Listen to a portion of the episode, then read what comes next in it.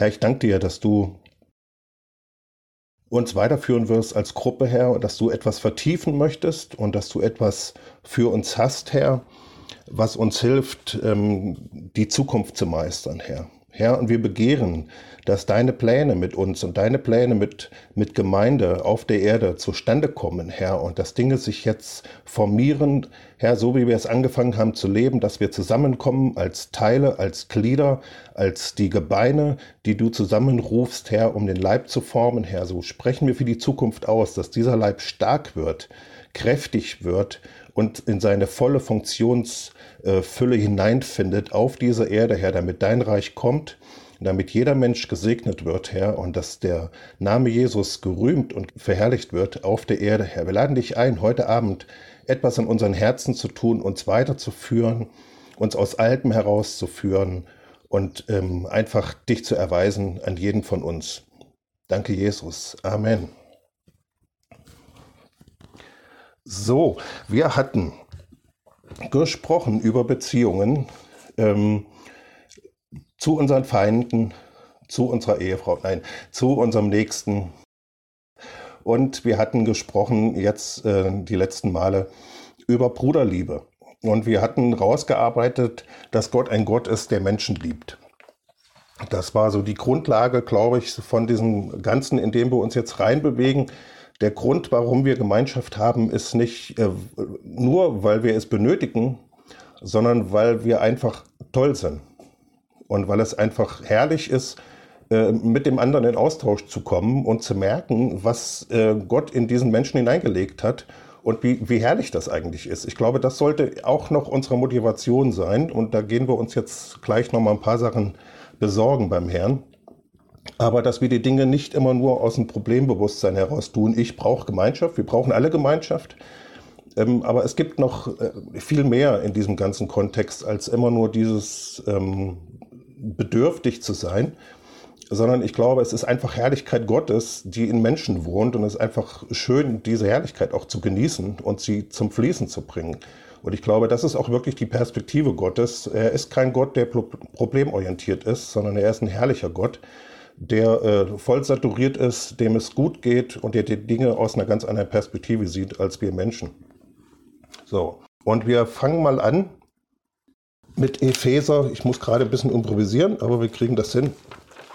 Mit Epheser 5, Vers 25. Epheser 5, Vers 25 bis 27, ehrlich gesagt.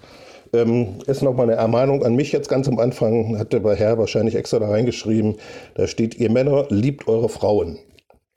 So, das ist jetzt nur der eine Teil.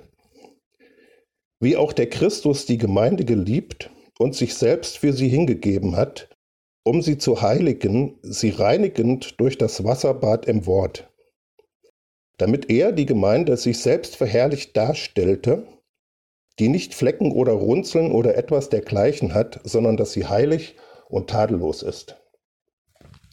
Und äh, in einem meiner Lieblingspsalmen, das ist Psalm 45, das müsst ihr jetzt nicht aufschlagen, das ist ein messianischer Psalm, das ist ein Psalm, wo der Menschensohn beschrieben wird. Ähm, und da kommt in Vers 10 also die Rede ist vorher von Jesus. Der Psalm ist zu lang, als dass wir ihn jetzt noch komplett lesen könnten. Ähm, aber da wird der, der König beschrieben in all seiner Kraft, in seiner Herrlichkeit, in seiner Majestät. Und dann heißt es in Vers 10 ganz plötzlich, Königstöchter stehen da, mit deinen Kostbarkeiten geschmückt. Die Königin steht zu deiner Rechten in Gold von Ophir. Das ist das Pendant zu dem, was Paulus in Epheser 5 geschrieben hat, dass es eben eine Königin gibt, die sich kleidet in Gold von Ophir. Gold von Ophir war eben ein sehr, sehr hochwertiges, sehr reines äh, Gold. Und hier wird uns beschrieben, dass die Königin, also dass Jesus, der Messias, eine Königin hat, eine Frau hat, eine Braut hat. Und wir wissen das ja auch alle ähm, aus, äh, aus der Bibel und aus diesen Dingen. Wir sind ja in diesen Dingen bewandert. Und ich dachte mir, wir sind unterwegs in der Beziehung zu Gott. Wir sind unterwegs in der Beziehung zu unseren Feinden, hatten wir gesagt. Ich hoffe, wir haben nicht so viele. Ähm, wird aber vielleicht mehr mit den Jahren möglich. Wir sind unterwegs in der Beziehung zu dem Nachbarn, zum Nächsten. Wir sind unterwegs in der Beziehung ähm, zu den Einzelnen in der Gemeinde. Aber wir sind auch noch unterwegs in einem Kontext, der uns manchmal nicht so bewusst ist. Wir stehen in Beziehung zu der Braut Jesu. Jeder von uns besteht, steht auch noch in einer Beziehung zu der Königin oder zu der, zur Gesamtgemeinde. Und das ist sehr wichtig, dass wir das überhaupt erkennen, weil ich meine, dass ähm, jeder von uns mit irgendwelchen Dingen manchmal rumläuft, an einer, an einer, an, ja, an einer Last, wenn er über Gemeinde nachdenkt. So, ich habe mir mal aufgeschrieben, wie ist denn eigentlich deine Beziehung zur Gemeinde? Ich meine jetzt nicht nur Jesuszentrum, das ist mir jetzt, das ist auch ein Teil natürlich, aber ich meine zur Gesamtgemeinde, zur Gemeinde ganz global. Wie ist deine Haltung zur Gemeinde? Und da kommen wir auch an Punkte, wo man feststellt, auch da habe ich mit Resignation zu, zu tun, auch da habe ich mit Groll zu tun, auch da habe ich vielleicht mit, mit Unverstandenheit zu tun oder mit Dingen aus der Vergangenheit, die mich beschweren. Und jeder von uns schleppt diese Dinge dann auch mit sich rum. Und ich rede nicht davon, dass du genau weißt, mit welcher einzelnen Person irgendwas im Argen ist. Das ist etwas, was wir jetzt die letzten Wochen uns angeguckt haben. Sondern das Allgemeinverständnis, wie stehe ich eigentlich zu Gemeinde?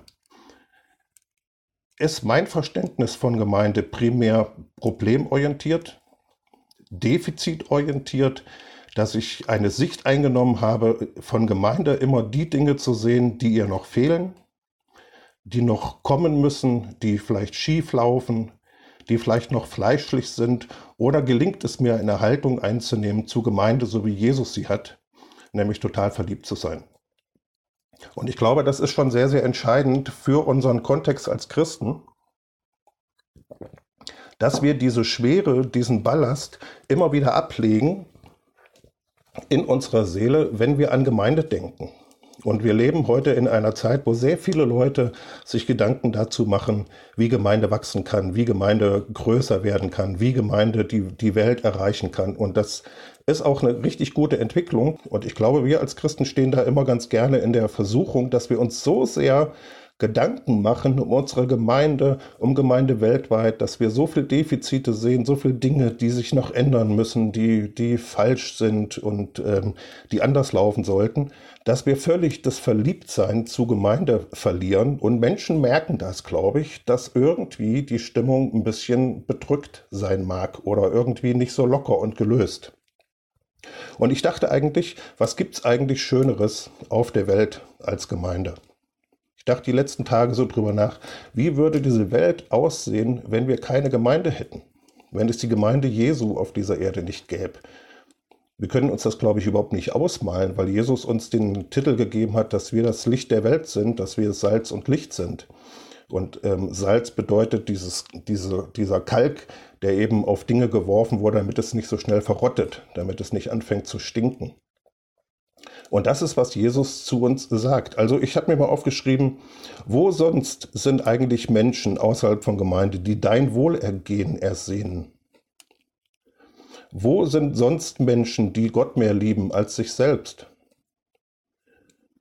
Wo sind sonst Menschen unterwegs und damit beschäftigt, Unreinheiten abzulegen, als mehr und mehr anzuziehen, wie es in unserer Gesellschaft äh, sich jetzt Bahn bricht. Wo gibt es sonst Menschen, die Gott erheben, die Gott lieben?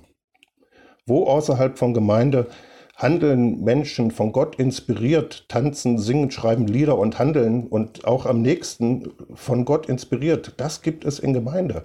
Gemeinde ist wirklich eine ganz tolle Institution, ja. Wo sonst gibt es Menschen, die Frieden haben und die dich äh, weiterführen können auch in Frieden hineinzukommen. Das gibt es alles nur in Gemeinde. Und wir denken so oft, ah, Gemeinde, da fehlt noch so viel und da muss alles noch so. Und wenn ich an die Gemeinde denke, oh, das gefällt mir auch alles nicht mehr und wie sich Dinge entwickeln. Und jeder von uns hat so ein bisschen so seine Story, ähm, oder ist enttäuscht worden oder, oder sagt, ja, Gemeinde, früher hat es mir auch viel mehr Spaß gemacht. Früher, früher hab, konnte ich mich mehr öffnen. Ich habe mich mehr zurückgezogen. Ähm, Gemeinde sehe ich jetzt eher auch so ein bisschen kritisch. Jeder von uns geht mit solchen Dingen, wenn er länger Christ ist, dann irgendwann auch umher. Und ich glaube, es belastet uns und diese Haltung, die wir dann einnehmen, die prägt auch unseren Umgang untereinander.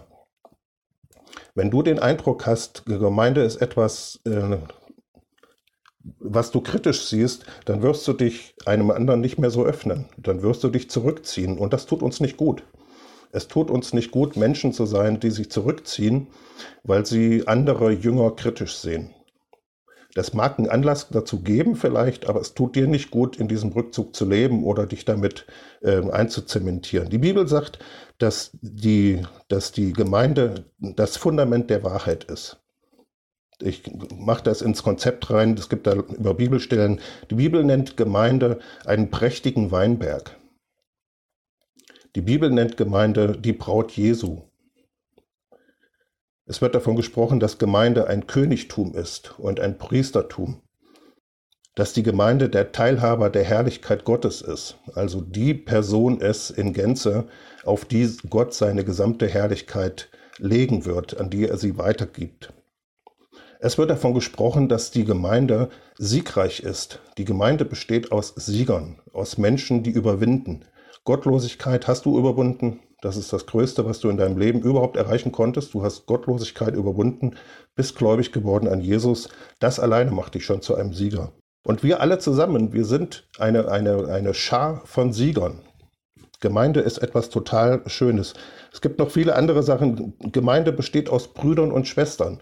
Du hast in Gemeinde Brüder und Schwestern, die dich fördern, die dich lieben, die dich einhaken, die für dich beten. Vielleicht weißt du es gar nicht, dass Leute für dich beten. Du siehst Leute kritisch, siehst Gemeinde vielleicht kritisch aus den kommenden, aus den, aus den vergangenen Jahren. Und trotzdem gibt es in diesen Gemeinden Leute, die heute für dich beten.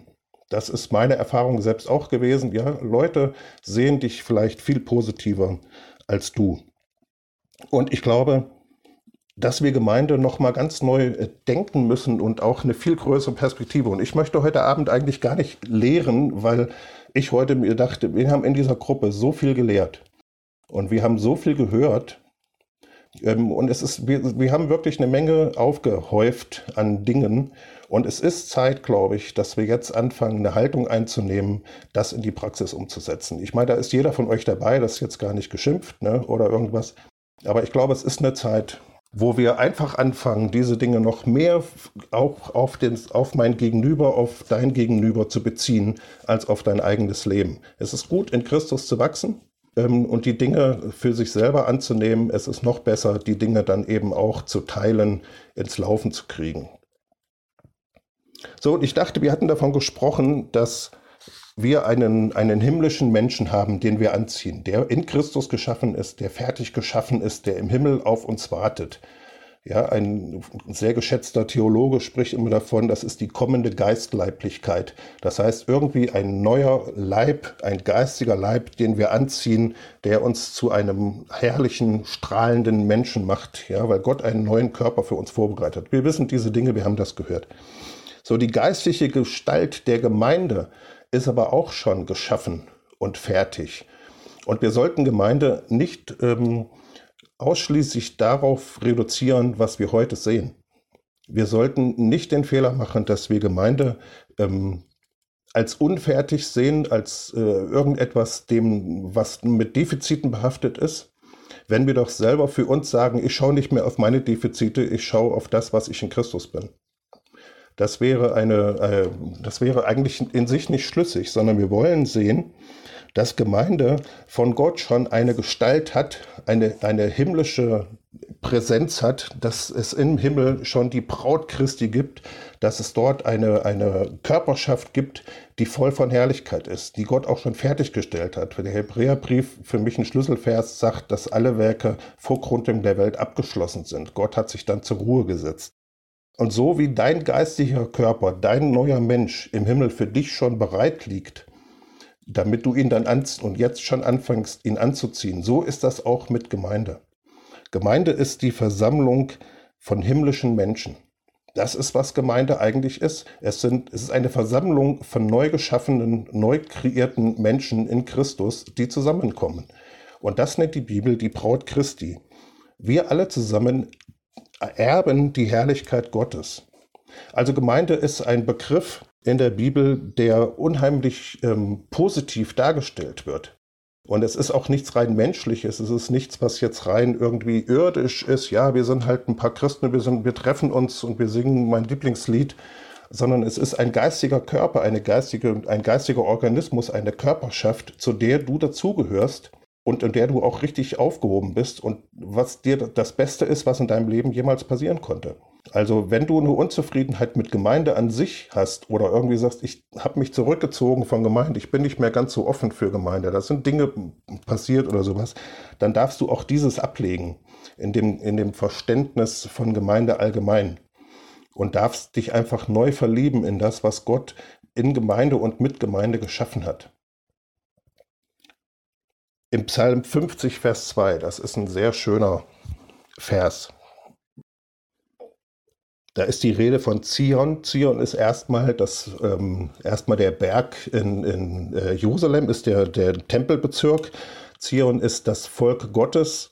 Und ähm, bezogen dann auf die, auf die Gemeinde im, im Neuen Testament ist es dann eben Zion ein Begriff für die Braut Jesu. Und die heißt es, aus Zion, der Schönheit Vollendung, ist Gott hervorgestrahlt. Und das ist Gottes Endzeitprogramm.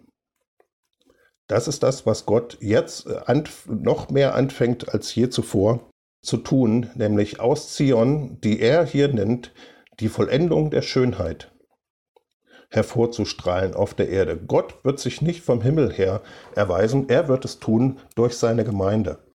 Und er wird aus, was er hier sagt, aus der Schönheit Vollendung hervorstrahlen. Also Gemeinde ist etwas in sich total Schönes von dem Gott sagt, Gemeinde ist schön. Und wenn du ein Mensch bist, und wir haben alle damit immer wieder zu tun, die sagen, Gemeinde ist bei mir defizitbehaftet im Denken, weil ich sehe einfach noch, was uns noch fehlt in Gemeinde. Gott hat einen ganz anderen Blick. Gott sieht die Gemeinde schon als fertig so wie er dich auch schon als in Christus betrachtet und sagt, du hast eine neue Identität, eine neue, du bist eine neue Schöpfung, ich gucke nicht mehr auf dein Altes. So tut er das auch mit Gemeinde. Er sieht auf den Gesamtleib und er sagt, es ist der Schönheit Vollendung. Und wenn Gott sagt, Gemeinde ist der Schönheit Vollendung, dann sollten wir davon zurücktreten zu sagen, Gemeinde ist voller Defizite. Das sollten wir einfach ablegen und sagen, Gott, wir wollen nicht mehr hart reden über Gemeinde, wir wollen nicht hart äh, reden über, über Geschwister. Wir wollen nicht hart reden über das Jesuszentrum oder andere Gemeinden in Deutschland oder irgendwelche Gemeinden, sondern wir wollen einfach Gemeinde ganz neu lieben. Und ich glaube, das ist etwas, was jetzt wirklich Gott hervorbringen möchte, weil diese Liebe zur Gemeinde an sich uns einfach ähm, davon löst, so eine Schwere im Leben rumzutragen. In Hohelied 2, wir werden heute ein bisschen im Hohelied mal sein. In Hohelied 2, Vers 15, da spricht Jesus, also wir kennen ja das Hohelied, diese Poesie aus dem Alten Testament. Und das fand ich einen sehr schönen Vers zu dieser, zu der Situation, in der Christen momentan stehen. Hohelied 2, Vers 14, da heißt es, meine Taube im Geklüft der Felsen, im Versteck der Felswände, Lass mich deine Gestalt sehen. Lass mich deine Stimme hören, denn deine Stimme ist süß und deine Gestalt anmutig. Und das spricht von uns allen. Das spricht darüber, dass Jesus möchte, dass wir wieder gelockt werden, dass wir wieder hervorkommen. Wir, haben, wir kennen diese, diese Kluft im Felsen, ja, das ist, ein, das ist ein Ort, wo du dich zurückziehen kannst, wo du sagen kannst, hier bin ich, hier bin ich in Sicherheit. Das ist erstmal der Anfang der Errettung, dass man einen Rückzugsort hat. Eine, ich als junger Kerl, als ich, als ich mich bekehrt hatte, ich hatte diesen Vers gelesen, habe gesagt, genau das ist passiert. Ich habe eine Feldspalte gefunden, wo ich mich bergen kann ja, und wo meine ganzen Dinge, die in meinem Leben äh, wirksam waren, wo ich geschützt bin. Das ist erstmal sehr, sehr gut. Aber Gott möchte, dass du jetzt in dieser Zeit dich da wieder raus, rausbegibst, nicht aus dem Schutz in Christus natürlich, aber dass du dich locken lässt Und er möchte vor allen Dingen jetzt, dass deine Schönheit hervorkommt. Und wir wissen, dass wir in Christus geschaffen sind, dass wir einen inwendigen Menschen haben. Jeder von uns hat, vielleicht kannst du das heute Abend mal über dein Leben für dich annehmen, jeder von uns hat eine Schönheit im inwendigen Menschen.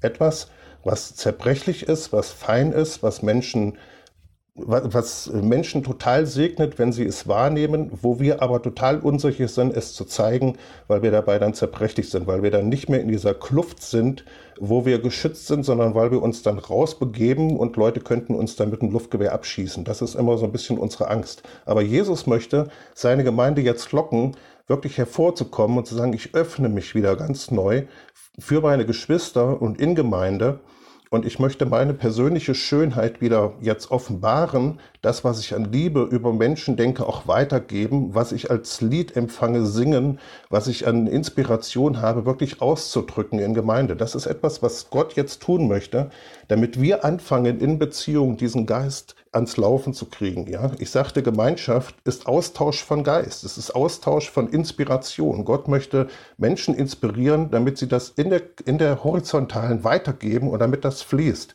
Und wenn du dich zurückgezogen hast aus Dingen, wo du sagst, eigentlich ist da in meinem Inneren, ist da eine tiefe Anbetung, aber ich traue mich nicht mehr in Gemeinde das auszudrücken, weil ich habe gemerkt, nee, nee, ich nehme das lieber zurück.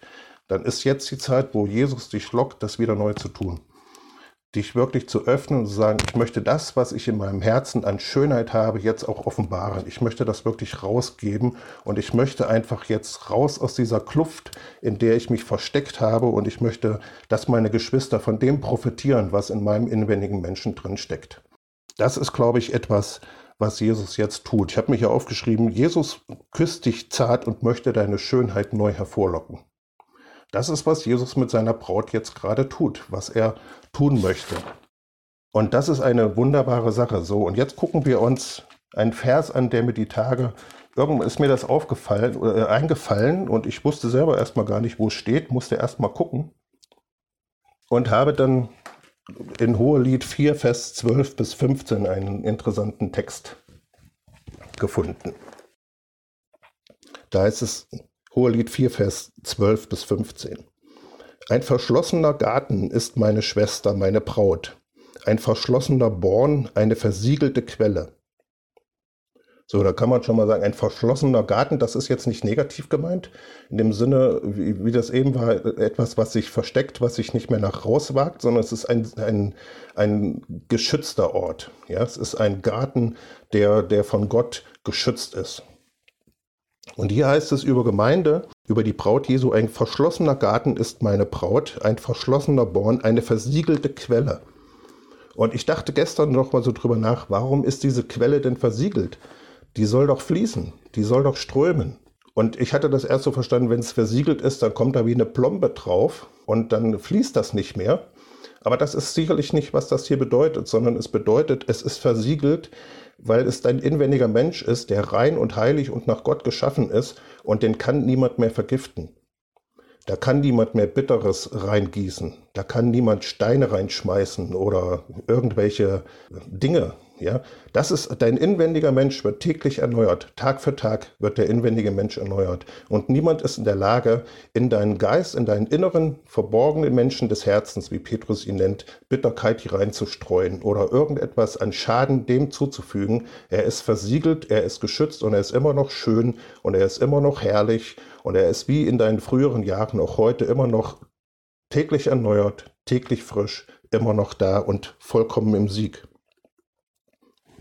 Was dir entsproßt, ist ein Lustgarten von Granatapfelbäumen samt köstlichen Früchten, Hennersträuchen samt Naden, Nade und Safran, Würzrohr und Zimt samt allerlei Weihrauchgewächsen, Myrrhe und Aloe samt allerbesten Balsamsträuchern. Das ist jetzt alles sehr poetisch, könnte man jetzt sicherlich alles auch auseinandernehmen, was das alles bedeutet. Das lasse ich jetzt mal. Eine Gartenquelle bist du, ein Brunnen mit fließendem oder mit lebendem Wasser, Wasser, das vom Libanon strömt. Das ist, was Gemeinde ist. Das ist für dich alleine natürlich wahr, aber es ist auch für die Gesamtheit der Christen, für die Gesamtheit des Volkes Gottes eine, eine Wahrheit. Und das ist die Perspektive, wie Jesus das sieht. Gemeinde ist der Ort, wo das Wasser quillt. Es ist ein Brunnen. in einem Garten. Jetzt habe ich gesagt, dass Gott uns in eine neue Schönheit hineinlocken will. Gott möchte die Schönheit deines inwendigen Menschen jetzt nach vorne bringen. Er möchte, dass deine Härte auf die Seite kommt. Und vieles an Härte ist in Christen in Beziehung auf ihre eigene Gemeinde entstanden. Manchmal hast du persönlich irgendwie Dinge, wo du sagst, ja, da habe ich mit dem Pastor mal einen Crash gehabt oder sowas. Das kann man auf der persönlichen Ebene dann auch wieder berichtigen. Da kann man sich treffen, da kann man sprechen. Was aber zurückbleibt, ist auch eine Enttäuschung oder ein irgendetwas komisches Gefühl über Gemeinde an sich. Und dann hast du keine Anlaufstelle, äh, mit dem du sprechen könntest. Und du schleppst das in deinem Herzen rum. Und ich glaube, das ist etwas, was Gott einfach wegwehen möchte. Und ich habe mich gefragt, was muss denn jetzt geschehen, damit dieser Duft von Gemeinde oder dieser Duft dieses Gartens wieder hervorkommen kann. Was muss denn jetzt passieren? Und die Antwort finden wir in Vers 15.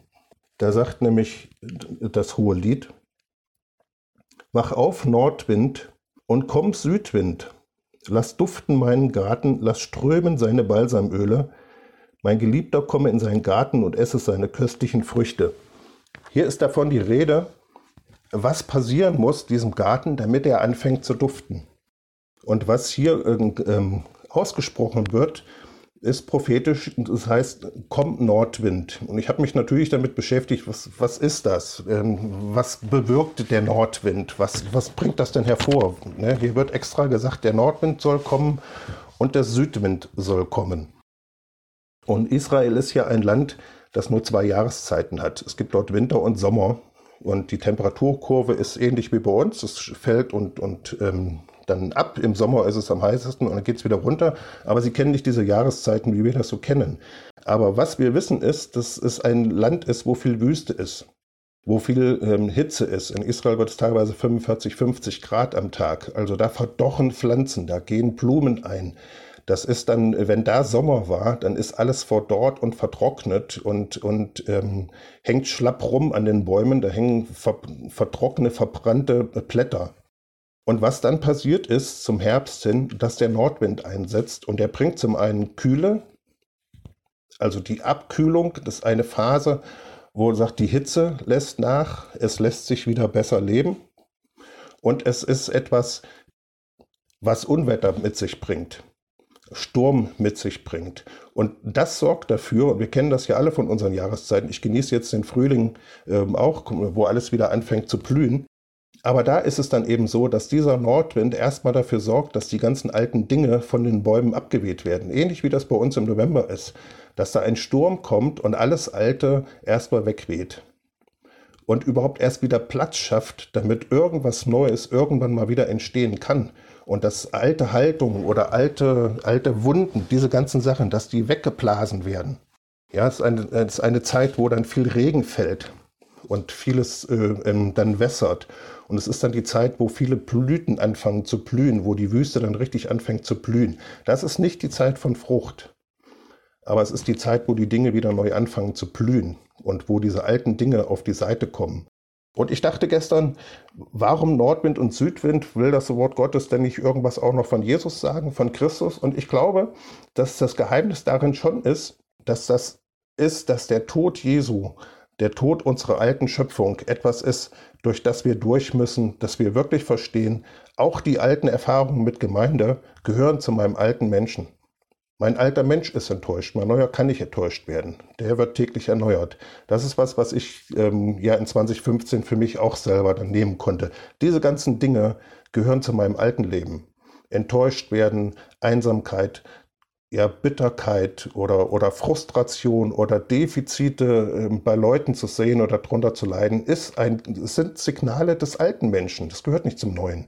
Der Neue ist voller Liebe, ist voller Leichtigkeit, ist voller Glück, und, und sieht gar nicht auf Defizite. Das ist, da hat er gar kein Auge für, sondern der alte Mensch hat ein Auge dafür. Und Gott möchte, dass das auch unser Verhältnis zur Gemeinde, dass wir das ans Kreuz bringen, dass wir das in den Tod Jesu geben und sagen, Herr, ich habe auch über meine alten Leiden mit meiner Gemeinde, über Dinge, wo ich über Gemeinde leide, wo ich, wo ich irre werden kann dran oder wo ich mich gestoßen habe. Er möchte, dass diese Dinge auch auf die Seite kommen. Und dann wird irgendwann der Südwind kommen und der bringt dann irgendwann die Wärme und der bringt die Zeit der Reife, wo dann, wo dann Feldfrüchte viel Wärme kriegen. Das ist nicht die Zeit, wo die große Hitze ist, sondern das ist dann eben die Zeit, wo, wo Reife ist und wo Früchte wieder neu kommen können. Also der Nordwind ist, glaube ich, das, was Gott jetzt gerade tut an seiner Gemeinde, dass er wirklich dieses alte Verständnis von Gemeinde, unsere, unsere alten Lasten, die wir vielleicht in, mit, mit unseren Jahren in Gemeinde aufgehäuft haben, dass er die wegbläst. Und dass er uns ganz neu lockt, wirklich zu sagen, ja, ich will mich ganz neu öffnen und ich will wieder bereit sein, diese Schönheit, die in mir ist, zu zeigen, weiterzugeben. Und ich möchte Gemeinde nicht mehr defizitorientiert betrachten, sondern ich möchte es sehen als die Braut Jesu, die herrlich ist. Ganz herrlich ist die Königstochter drinnen, sagt Psalm 45, wie gesagt. Und gestern sagte der Herr zu mir, ich habe es mir hier fett aufgeschrieben, ich mache meine Gemeinde wieder zu einem Brautgemach, wo Lieblichkeit wohnt und Gesang. Die Schwere soll weichen und der Streit über Strategien. Und Dienen und Freude soll jede Härte aufweichen. Ich rufe dem Nordwind die verdorrten Triebe und Blätter wegzublasen, die Hitze zu vertreiben und die Wüste neu zu wässern. Ich glaube, das ist, was Gott jetzt wirklich tun möchte. Und ich sage diese Dinge heute Abend nicht, weil, weil ich euch damit irgendwie lehren will oder sowas, sondern weil ich möchte, dass wir alle anfangen, noch mehr wirklich für Gemeinde zu beten. Ich glaube, es ist ganz wichtig, dass wir als Teil der, der Gemeinde auch ein Herz für Gemeinde haben. Und dass Gemeinde wirklich auf unserem Fokus ist und dass wir alle über die, über die Königin, über die Braut Jesu nachdenken und uns mit diesen Dingen beschäftigen und sagen, Herr, ich liebe deine Gemeinde. Ja, wir hatten diesen Psalm 60, ja, all mein Gefallen ist an den Herrlichen auf Erden, ne? was David hier sagt. So, wo er ausdrückt in diesem prophetischen Psalm, dass Jesus das von, der, von seiner Gemeinde sagt. Sein Wohlgefallen ist an den Herrlichen auf Erden. So, und was können wir tun? Was muss denn jetzt passieren, damit diese Schönheit in Gemeinde jetzt neu hervorkommt, damit das passiert, was Gott mit durch Gemeinde tun möchte, dass das passiert, dass er durch Zieren der Schönheitvollendung hervorstrahlen kann? Und ich glaube, die Antwort zu wissen, auch wenn ich äh, noch nicht weiß, wie man es tut. Aber ich glaube, dass, dass, ich oder dass Gott schon einen klaren Finger darauf legt und uns zeigen kann, wie wir wieder Gemeinde oder Gemeinde mehr noch wieder zu einem Ort machen können, der voller Schönheit und voller Herrlichkeit und voll, ja, die, diese Lieblichkeit eben hat. Paulus sagt das in 1. Korinther 16, Vers 18, gibt er so einen Spot. Ganz kurzer Vers. 1. Korinther 16, Vers 18. Da spricht er von Leuten, ich hole gar nicht den Kontext raus, nur dass wir mal verstehen, was was Paulus hier ausdrückt, mich hat das wirklich begeistert, denn er sagt, denn diese haben meinen und euren Geist erquickt. Und da dachte ich, ja, das ist ja der Paulus, der starke Mann Paulus. Ne? Der sagt hier, da kamen Geschwister, die er vorher mit Namen nennt, gehe ich jetzt nicht drauf ein. Und er sagt, die haben meinen Geist erquickt. Die haben meinen inneren Menschen wieder mit Kraft gefüllt. Ja, da ist etwas hineingekommen in meinen geistigen Menschen, was den gestärkt hat. Und ich glaube, was Jesus hervorbringen möchte in seiner Gemeinde in dieser Zeit ist, dass wir dafür leben, den Geist unseres, unseres Bruders, unserer Schwester zu erquicken. Und ich glaube, wir sind jetzt, das weiß jeder von uns, in einer Zeit der Dürre noch gewesen. Ich glaube, es geht zu Ende. Ich glaube, dass jetzt wirklich dieser, dieser Nordwind kommt und dürre Dinge wieder aufweicht. Aber es geht in deinem Leben jetzt nicht mehr darum, dass du erquickt wirst. Das ist eben der Punkt. Sondern es geht darum, du, das wirst du auch, aber es geht in deinem Leben darum, dass du jetzt noch mehr als je zuvor den Geist von anderen Menschen erquickst. Es gibt Menschen, die, die werden nicht auf die Beine kommen, wenn du nicht vorbeigehst und sie erquickst, sie ermutigst, ihnen etwas Gutes tust. Und ich glaube, wir sollten eine Haltung einnehmen, dass wir nicht mehr um uns selber drehen, das ist das eine. Ein Freund von mir sagte letztens, ähm, Christen haben eine Kundenmentalität. Und ich dachte, ja, das stimmt wirklich, das ist wirklich so. Wir, wir sind so geprägt in unserer Zeit, dass wir überall Kunde sind und wir kriegen Produkte und wir können Produkte abwählen, wir, wir können reklamieren, wir können es bei Amazon, die Sachen gefällt mir nicht, schicke ich wieder zurück. So, das ist, ist irgendwie in unserer Zeit und wir sind ein bisschen in so einer Kundenbeziehung zur Gemeinde. Dass wir sagen, ja, wenn die Gemeinde gut ist, wenn der Lobpreis gut ist, gehe ich hin ja, wenn die Leute, man kann es ja auch runterbrechen, wenn da Gemeinschaft ist, wenn Leute sich öffnen, wenn, wenn Leute liebevoll sind, dann gehe ich da hin. Wenn das da fehlt, gehe ich da nicht hin. Die richtige Haltung ist eigentlich zu sagen, das ist Gemeinde, da gehe ich hin und ich gebe. Und ich fange an, Leute zu erquicken. Und ich glaube, jeder von uns hat es wirklich in der Hand, Gemeinde zu dem Ort zu machen, von dem wir alle träumen und was wir wirklich haben wollen. Wir sollten uns nicht hinsetzen und warten, bis es passiert, sondern jeder von uns kann das tun. Du kannst heute noch anfangen, jemandes Geist zu erquicken, zu ihm zu sprechen und etwas von der Herrlichkeit und von dem Evangelium ihm weitergeben, sodass dieser erkickt wird. In Römer 14, Vers 19. Das ist, glaube ich, das Geheimnis. Römer 14, Vers 19. So lasst uns nun dem nachstreben, was dem Frieden und dem, was der gegenseitigen Erbauung dient. So lasst uns mehr als je zuvor Gemeinde als einen Ort zu sehen, wo wir Gelegenheiten haben, andere aufzuerbauen. Und ich glaube, wenn wir, wenn wir diese dienende Haltung entwickeln, zu sagen, ich will nicht für mich, ich treffe mich nicht mit jemandem, weil ich etwas brauche, sondern ich treffe mich mit jemandem, weil ich möchte, dass diese Person gesegnet wird. Wenn wir diese Haltung reinkommen, wenn wir wirkliche Diener werden, wenn wir sagen, mein Anliegen ist, dass es meinem Nächsten gut geht, dass es ihm wirklich wohl geht, dass in der Gemeinde Menschen aufgebaut werden, wenn wir so in Versammlungen und in Gemeinschaft reingehen, dann wird das dazu führen, dass eine Schönheit sich ausbreitet, weil ich glaube, dass sie durch das Dienen kommt, durch eine Dienstmentalität. Und ich glaube, dass so eine Atmosphäre wo Menschen sich danach sehnen, wirklich mit einem Herzen der Liebe, dass dem anderen gedient wird, dass das die Atmosphäre ist, wo Geistesgaben sich ausbreiten, wo Gott sagt, das ist die richtige Haltung, das ist das richtige Biotop und da gebe ich jetzt übernatürliches Wirken hinein. Ich glaube, dass übernatürliches Wirken Gottes in einer Atmosphäre von Weichheit und von Schönheit ist und nicht ähm, in, in einer Härte oder in einem Abwarten oder ich möchte gesegnet werden. Also das, das wäre toll. Ne? Dann wäre es ganz einfach. Aber Gott möchte, dass wir leben, damit Gemeinde erbaut wird. Das ist, was jetzt das Programm ist. Dass wir nicht abwarten und sagen, ich bin mal gespannt, wie die Gemeinde sich nach Corona entwickelt. Sondern dass wir sagen, ich, ich werde jetzt dafür sorgen, dass nach Corona die, die müden Seelen erquickt werden und ich werde meinen Beitrag leisten. Ich fange an, für Leute mehr zu beten als, je, als für mich selber. Das ist schon immer ein guter Punkt Fang an, für Leute zu beten und nicht dauernd für dich selbst. Und fang an, diese Dinge weiterzugeben. Fang an, dir einfach zeigen zu lassen, Mensch, wie geht's denn dem Jens heute? Ich will noch mal für ihn beten. Und der Herr gibt dir ein Wort in dieser Haltung und dann gehst du auf den Jens zu und sagst, Jens, ich habe ein Wort für dich. Was ist das für eine Schönheit? Wie herrlich ist das, wenn wir so interagieren, wenn wir so anfangen, miteinander umzugehen?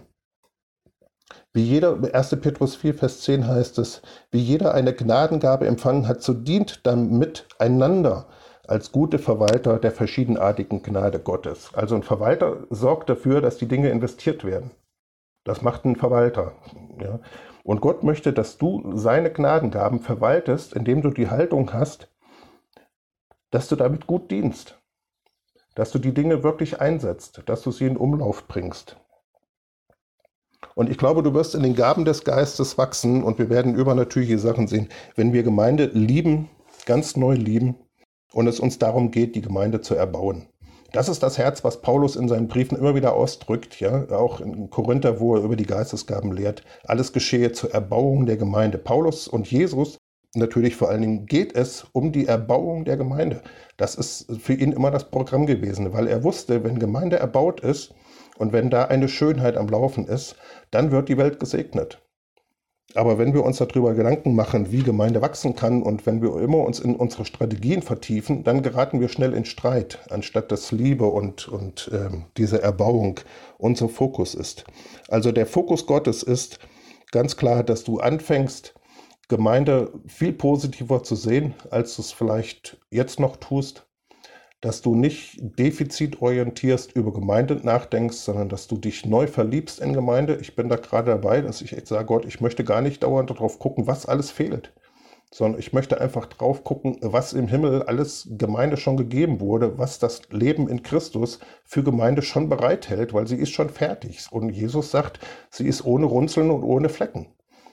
Ja, und wir sagen, oh, die Gemeinde hat aber viele Runzeln und Flecken. Ich habe früher mit Leuten zusammengearbeitet, die haben gesagt, ja, die Braut Jesu steht mit weißem Kleid, aber sie hat lauter Flecken drauf. Und diesem Bild möchte ich mich nicht anschließen. Weil die Gemeinde Jesu strahlt und das Wort Gottes sagt, sie ist makellos, sie ist ohne Runzeln und sie steht da wie in Gold von Ophir gekleidet. Und ich glaube, wir sollten anfangen, diese Kultur, dass jeder von uns da Sorge drauf hat und jetzt wirklich anfängt dafür auch zu beten und dafür einzustehen, dass wir eine Kultur etablieren von gegenseitigem Dienen. Das ist, glaube ich, wo Gott uns hinführen möchte. Und das wird dafür sorgen, dass wir uns alle selber wieder neu öffnen können, weil wir merken, das ist eine Schönheit. Ja, jemand besucht mich, aber nicht einfach, weil ich guten Kuchen habe, sondern jemand besucht mich, weil er den Wunsch in sich trägt, mich aufzuerbauen. Und wenn der an meiner Tür klingelt und der fängt an, äh, in mein Haus zu kommen, dann segnet mich das einfach. Und dann kriege ich selber die Bereitschaft, jetzt werde ich auch mal jemanden besuchen. Ja, und dann gehe ich auch dahin und dann trinken wir Tee und ich gucke, wie ich diese Person irgendwie aufpeppeln kann, ob ich irgendwas Stärkendes hinterlassen kann, ob ich irgendetwas finde, was ich dieser Person geben kann, was sie segnet.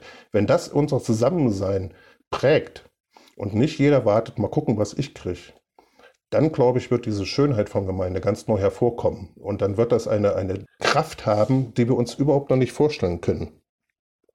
So, und damit wir noch was zu knacken haben, ähm, noch Psalm 139, Vers 23. Und da kannst du jetzt die nächsten Tage mal drüber nachdenken. In Bezug auf Gemeinde, ich meine das jetzt in Bezug auf Gemeinde, Psalm 139, Vers 23, wenn die Angabe stimmt. Ich tendiere manchmal dazu, die Angaben falsch zu machen. Man müsste halt selber gucken. Erforsche mich, Gott, und erkenne mein Herz. Prüfe mich und erkenne meine Gedanken. Und sieh, ob ein Weg der Mühsal bei mir ist. Und das glaube ich, dass, dass äh, Christen haben, wenn sie über Gemeinde nachdenken, so oft Gedankenwege der Mühsal in sich. Und insbesondere, wenn du mehr in Leiterschaft oder in solche Sachen reinkommst, dann ist das eine ganz starke Tendenz. Ja, das weiß, glaube ich, jeder, der irgendwie Gruppen leitet oder sowas. Aber wir sollten das wirklich abschütteln. Wir sollten wirklich diesen Staub abblasen, weil ich glaube, Gott möchte ähm, uns ein neues Denken noch einpfropfen. So, und dann habe ich eine steile Hausaufgabe für euch. Drei Sachen. Das erste ist, schreib fünf Dinge auf, die du an Gemeinde schön findest damit wir uns einfach dahin begeben zu sagen, ja, ich möchte jetzt, weil jeder von uns ist immer Defizit, da sind wir super. Ne? Wir sind hier in der westlichen Welt, wir, wir können alles analysieren, wir können alle Fehler aufsagen, ja, wir sind, man, wir sind richtig gut da drin. Aber was ist eigentlich schön? Was ist eigentlich richtig klasse? Was segnet mich eigentlich? Fällt mir dann was ein? So, also fünf Dinge anschreiben, die du an Gemeinde schön findest. Zweite Hausaufgabe, Gibt es Punkte, an denen der Herr dich zur Umkehr ruft? In Klammern, was verdeckt deine Schönheit? Und dritter Punkt, was könnte ein neuartiger Beitrag sein, dass anderen gedient wird?